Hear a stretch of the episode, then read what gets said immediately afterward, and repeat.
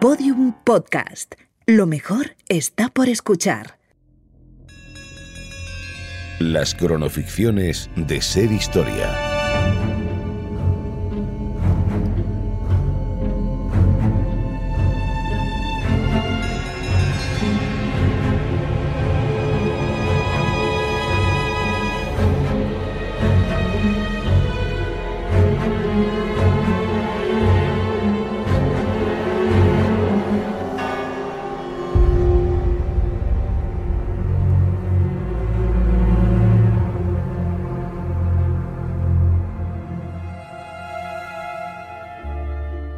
Como si fuera el aleteo de una mariposa que provoca tempestades en el otro lado del planeta, el rumor de una sola conjura es capaz de remover cimientos de palacios, gobiernos y de imperios completos.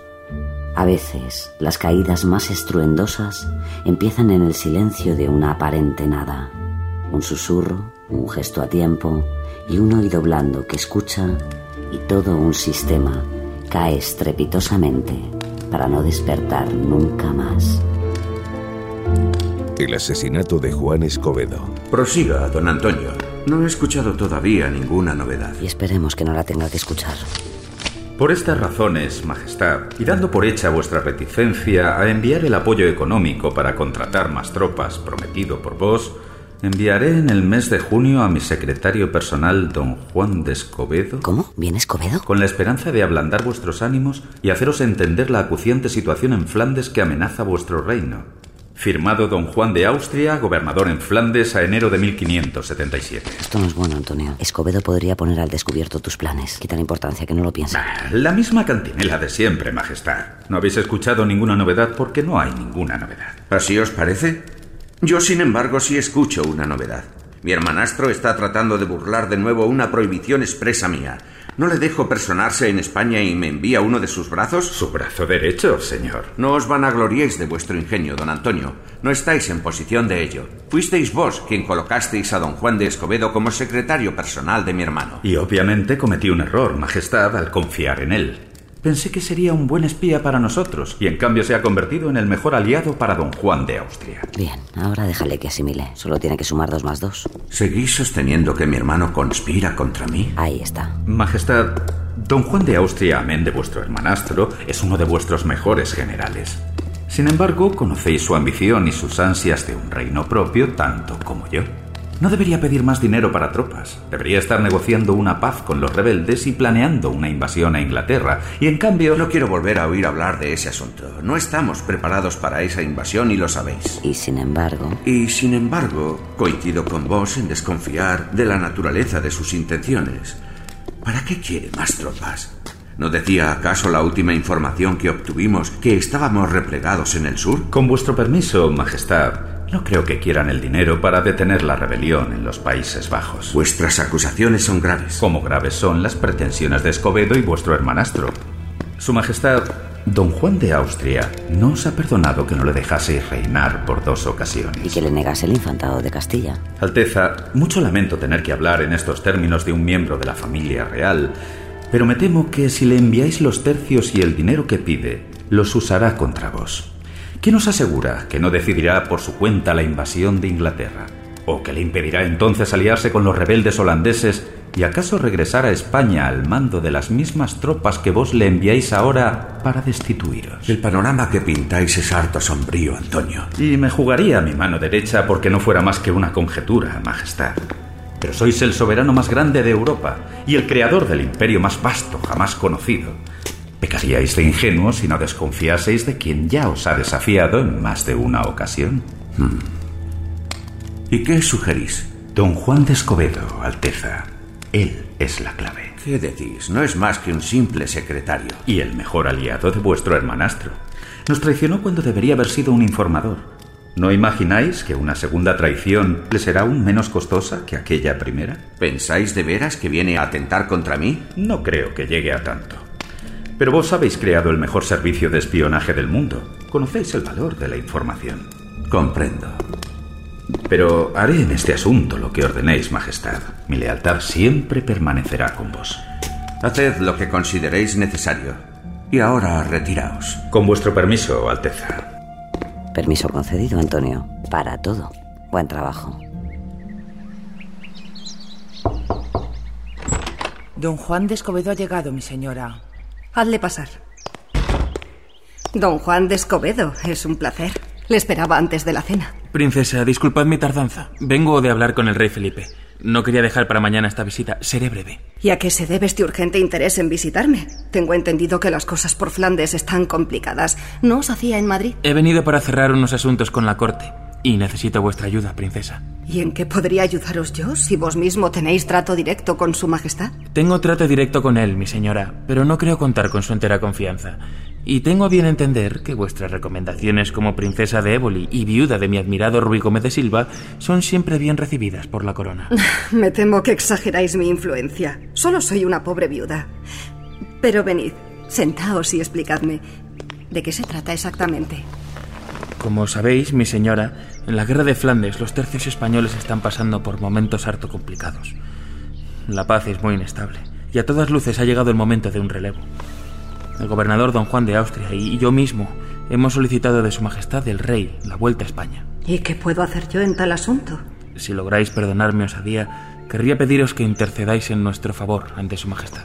No veo cómo podría yo ayudaros en tal empresa. Como os decía, mi influencia sobre el rey no es tanta como imagináis. Era mi marido a quien escuchaba. ¿No sería acaso más adecuado que pidáis este mismo favor al secretario del rey? Antonio Pérez nunca apoyaría a don Juan de Austria. Y mucho me temo que pueda hasta estar malmetiendo en su contra, mi señora. Su Majestad deniega todas nuestras peticiones de manera inexplicable. Señor de Escobedo, aprecio que me tenga en tal estima como para confiarme sus asuntos, pero sigo sin comprender cómo puedo ayudaros. Mi señora, disculpad si voy directo al tema que aquí me ha traído, pero la situación desventajosa en que me veo me obliga a ello. Tengo entendido que mantenéis una buena amistad precisamente con don Antonio Pérez y me gustaría saber ¿Dónde si... habéis oído esos rumores? ¿Habéis venido a mi casa para reprocharme algo? No hay nada reprochable en ello, princesa. Ni a mis ojos ni a los de cualquier hombre que... Entonces, ¿por qué aludís a ello precisamente para pedirme un favor? No, no pretendía ofenderos, mi señora. Aprecio mucho vuestra dignidad y vuestro recato, y jamás os haría ponerlos en duda. Verdaderamente solo he venido a pediros que intercedáis por don Juan de Austria, y no ya por su bien, sino por el del Reino de España. No veo que haya bien para España en que vuestro señor consiga sus fines. Disculpadme, princesa. Creo que mi torpeza ha interferido en esta conversación. Os ruego que la achaquéis a mi amor por el reino y que ello no os impida escuchar mis razones. Os halléis ante un hombre desesperado que no sabe cómo obtener el favor real. Yo... Me temo que no seré capaz de ayudaros, mi señor.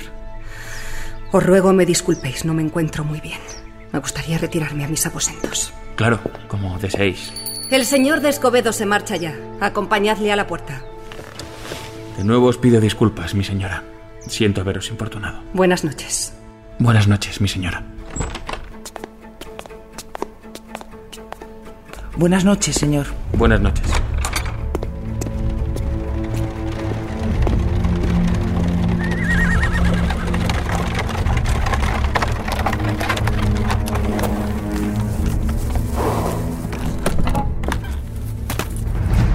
Don Antonio.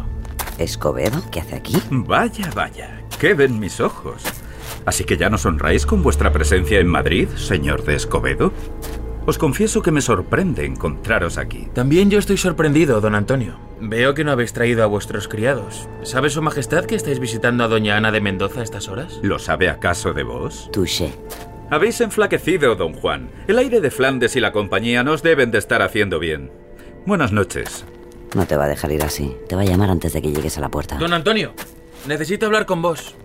Me gustaría saber qué susurráis a su majestad para que nos niegue su ayuda en Flandes. No estáis en posición de pedir ayuda, mi señor. Sobre todo vos. Os recuerdo que os mandé con don Juan de Austria con la sola misión de que la ayuda fuera para nosotros y no para él. Estáis equivocado con respecto a don Juan. No tiene ninguna pretensión. Me temo que este no es el momento ni el lugar para hablar de esto. Iba a haceros llamar, pero ya que insistís, os requeriré desde ahora mismo. Venid mañana a almorzar a mi casa de la Plaza del Cordón. Allí podremos hablar largo y tendido. Allí estaré. Ahora me marcho. No deseo que hagáis esperar más a la princesa. Buenas noches, don Antonio. Tiene dignidad, eso hay que reconocérselo. Veremos cuánta le queda cuando haya acabado con él. Me pongo a su disposición, Majestad, para recabar toda la información que solicita sobre el asunto de Flandes. Hoy mismo me reúno con don Juan de Escobedo. Le remitiré todo lo que me diga sobre su hermanastro y sus intenciones. En dos días recibirá mi visita en el Escorial. Resolveremos la cuestión antes de lo que se imagina. Siempre a sus pies, Antonio Pérez, Madrid, enero de 1578. Hazle llegar esta carta con urgencia a su majestad. Y permaneced atento, Diego. Con el primer vino vamos a darle una sorpresa al señor Escobedo. Sabéis cuál es la copa que hay que servirle, ¿verdad? Sí, señor, no se preocupe. Está todo organizado tal y como usted lo ordenó. Se añadirán los polvos blancos justo antes de servirle, en la primera copa. Ya llega.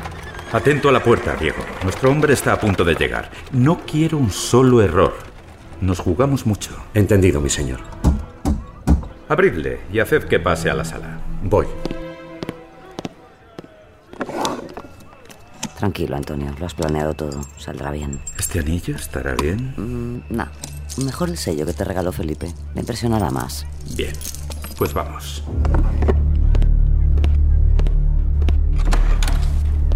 Buenos días, señor de Escobedo. Bienvenido a mi humilde morada. Buenos días, don Antonio. Admiraba sus pinturas. No os falta ni un solo artista español en vuestras paredes. Antonio Moro, Fernández de Navarrete, incluso la joven Safonís Banguisola. Preciados lienzos para un secretario. ¿Son todos regalos de la nobleza? Definitivamente es osado y no tiene pelos en la lengua. Veo que en este tiempo en Flandes habéis aprendido de táctica bélica.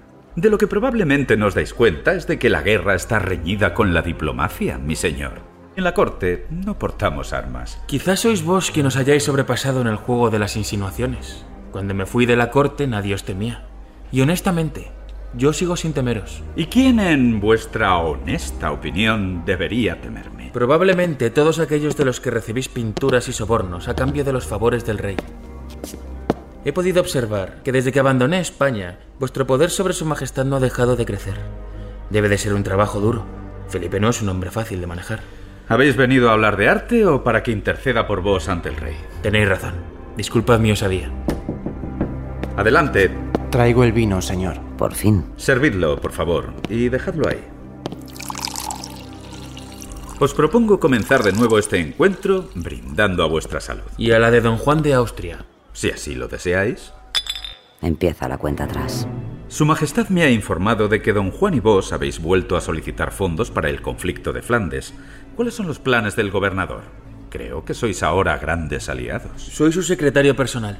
¿No hacéis vos lo mismo con Felipe? Dejémonos de rodeos, señor Escobedo.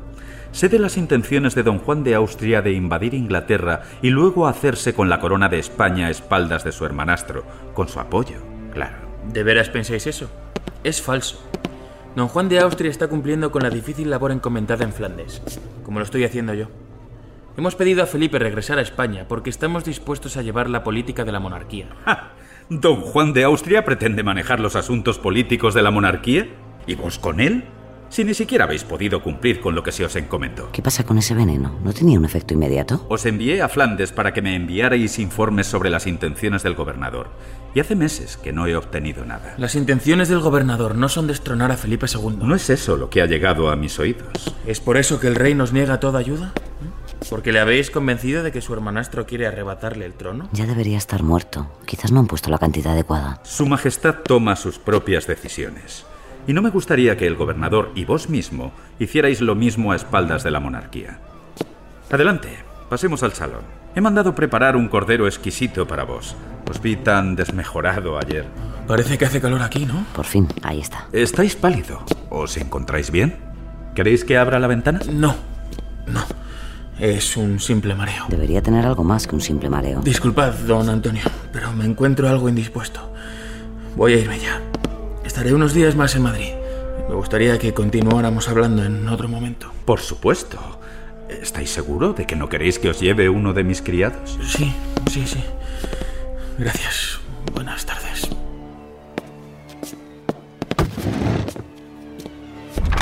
Algo ha fallado, Antonio. No debería salir por su propio pie. ¡Diego!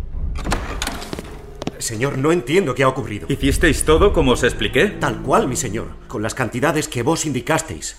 Quizá el veneno estaba adulterado. Adulterado. Señor, si lo deseáis, puedo hablar con unos hombres de la calle. Retiraos. Ya os indicaré qué hacer a continuación. Sí, don Antonio.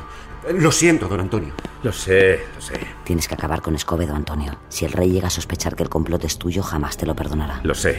eso también lo sé. A la atención de Su Majestad Felipe II, soberano de España. Como fiel servidora de Su Majestad, he creído conveniente poner en vuestro conocimiento la visita de don Juan de Escobedo a mi propia casa, solicitando mi apoyo en su intención de hacerse, junto a don Juan de Austria, con el puesto de secretario de Estado. Según he sabido posteriormente, su objetivo es manejar el control de la política de la monarquía. Presentando mi lealtad con estas informaciones, os comunico no solo mi negativa de ayudar a los traidores en sus ocultas intenciones, sino la voluntad de informaros cualquier dato ulterior que pudiera llegar a mis oídos. Siempre a sus pies, Ana de Mendoza, princesa de Éboli, enero de 1578. ¿Qué os parece esto, Antonio? Majestad, la situación con su hermanastro es grave. Ha llegado a mis manos parte de la correspondencia de estos días entre Escobedo y don Juan de Austria. ¿Qué habéis encontrado en ella? Le puedo asegurar, Majestad, que está en marcha un plan para invadir Inglaterra, en el que participan el mismísimo Papa Gregorio XIII y el Duque francés de Guisa. Don Juan pretende entrar en Inglaterra para casarse con María Estuardo y convertirse así en rey. Si eso sucede, tenemos problemas graves. No puedo creerlo. ¿Es cierto eso? ¿El Papa también le apoya? Pero aún estamos a tiempo, Alteza. Acabando con los aliados de don Juan de Austria, atajaremos el plan de raíz. No podemos permitir que nadie ponga en peligro la monarquía. ¿Qué pasa con Juan de Escobedo? Pensé que ibais a encargaros de eso. Estoy ocupándome de ello. Entonces, ¿qué hacéis aquí perdiendo el tiempo? Marchad y solucionad esto cuanto antes. Sí, Majestad. Don Antonio. Sí. Estáis completamente seguro de este complot, ¿verdad? Completamente, Majestad. Bien. Mantenedme informado. Sí, Majestad. No puedes fallar, Antonio. Cada día que pasa tu cuello está más en riesgo. Lo tenemos todo preparado, señor. ¿A cuántos habéis conseguido reclutar? A cinco, señor. Antonio Enríquez, Miguel Bosque y Juan Mesa. ¿En serio? ¿Pretendéis acabar con la vida de un hombre con la ayuda de tres criados? No, señor. También se ha unido Juan Rubio. Y contamos con Insausti, el espadachín. Es muy hábil, señor. Esta vez no fallaremos. No te queda otra que actúen. Quiero que sea mañana por la noche, el domingo de Pascua. Yo me encargaré de que os avisen cuando Escobedo vuelva a casa. Ese es el momento. Tendríamos que cerrar antes la recompensa, señor. Los hombres no moverán un dedo sin asegurarse que quedarán a salvo y con una recompensa firmada. 100 escudos a cada uno. Una cédula y carta firmada de Su Majestad con título de alférez en los tercios españoles en Italia. Puedes asegurarles que si lo hacen bien, no tendrán ningún problema. Bien, señor. ¿Dónde lo haréis? En la calle de la Almudena, señor. Buena elección, es un lugar solitario. Tened cuidado con el populacho. Esa gente tiene ojos en las paredes y no quiero enterarme por otros de cómo murió Juan de Escobedo. Tengo confianza plena en esos hombres. Saben lo que tienen que hacer. No volveremos nunca a hablar de esto. ¿Lo habéis entendido? Sí, señor. Retiraos. Gracias por vuestra confianza, señor. Que te dé las gracias cuando hayan terminado.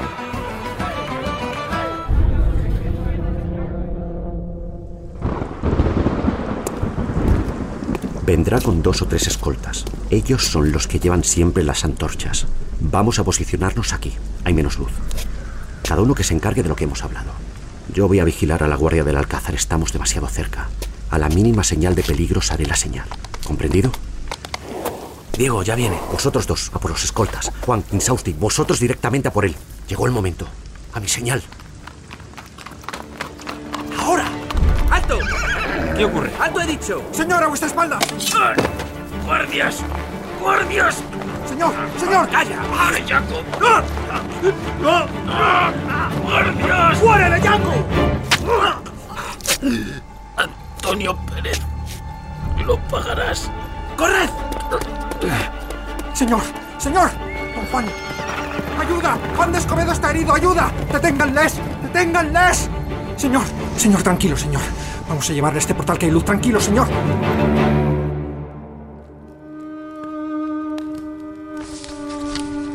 En Amberes a 15 de abril de 1578. Su Majestad, he tenido conocimiento de la muerte de mi apreciado secretario don Juan de Escobedo a manos de unos bandidos en las calles de Madrid. No se me escapa que este asalto no es sino una burda farsa y que don Juan ha sido en realidad objeto de un complot urdido contra él y contra mi persona. De este modo he comprendido también que la ayuda que tan acuciantemente necesito para vencer en Flandes y a por la que había enviado a mi secretario nunca llegará.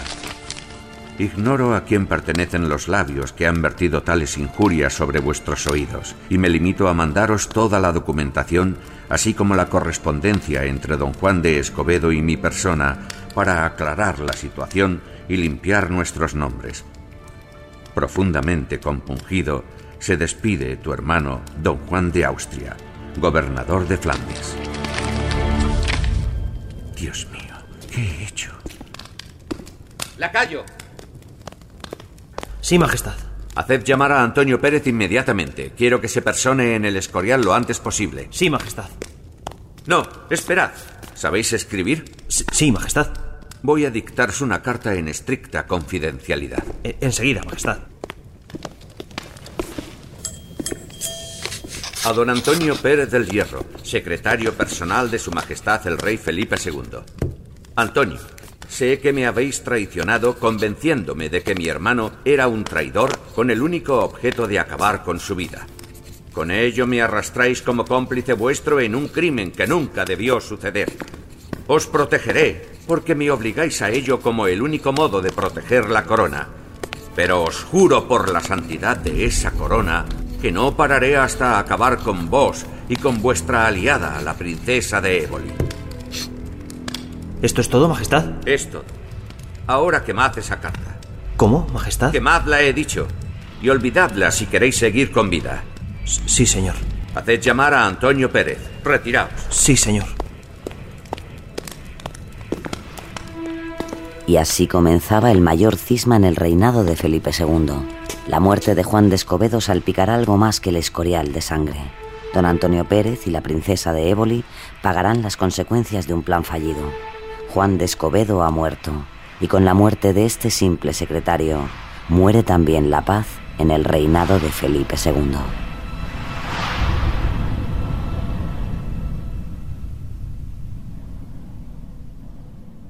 En esta ficción han participado Rafael de la Rica como Felipe II, Antonio Muñoz como don Antonio Pérez, Íñigo Álvarez de Lara como don Juan de Escobedo, Ana Isabel Rodríguez como la princesa de Éboli, José Bustos como Diego Martínez, y las voces de Víctor Conde, Pablo Arevalo y Fermín Agustí, guion de Carmen Sofías y Mona León Siminiani, con la colaboración en el programa de Juan Ochoa. Realización y diseño sonoro Alex Otegui. Producción Fermín Agustí.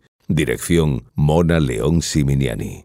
Este relato es una ficción. No obstante, está basado en hechos y personajes reales. Cualquier parecido con la realidad puede o no ser una coincidencia.